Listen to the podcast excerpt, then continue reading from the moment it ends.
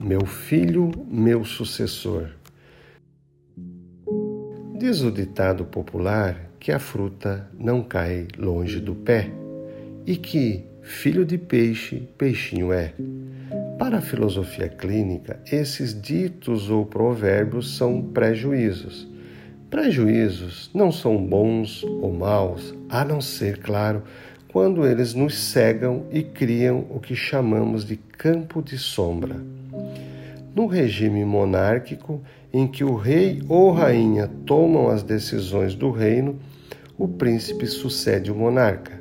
Filipe da Macedônia foi sucedido por seu filho Alexandre Magno, que teve como professor nada menos que Aristóteles, um dos homens mais sábios de todos os tempos.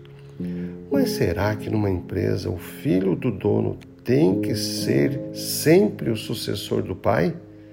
Já vi empresas desaparecerem pelo fato de o dono querer fazer do seu filho o sucessor, sem levar em consideração sua vocação ou talento para empreender.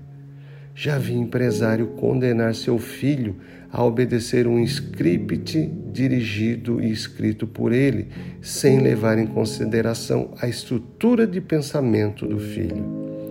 A chave dessa questão talvez esteja no uso do pronome possessivo. Minha empresa, meu cargo, meu patrimônio, meu filho.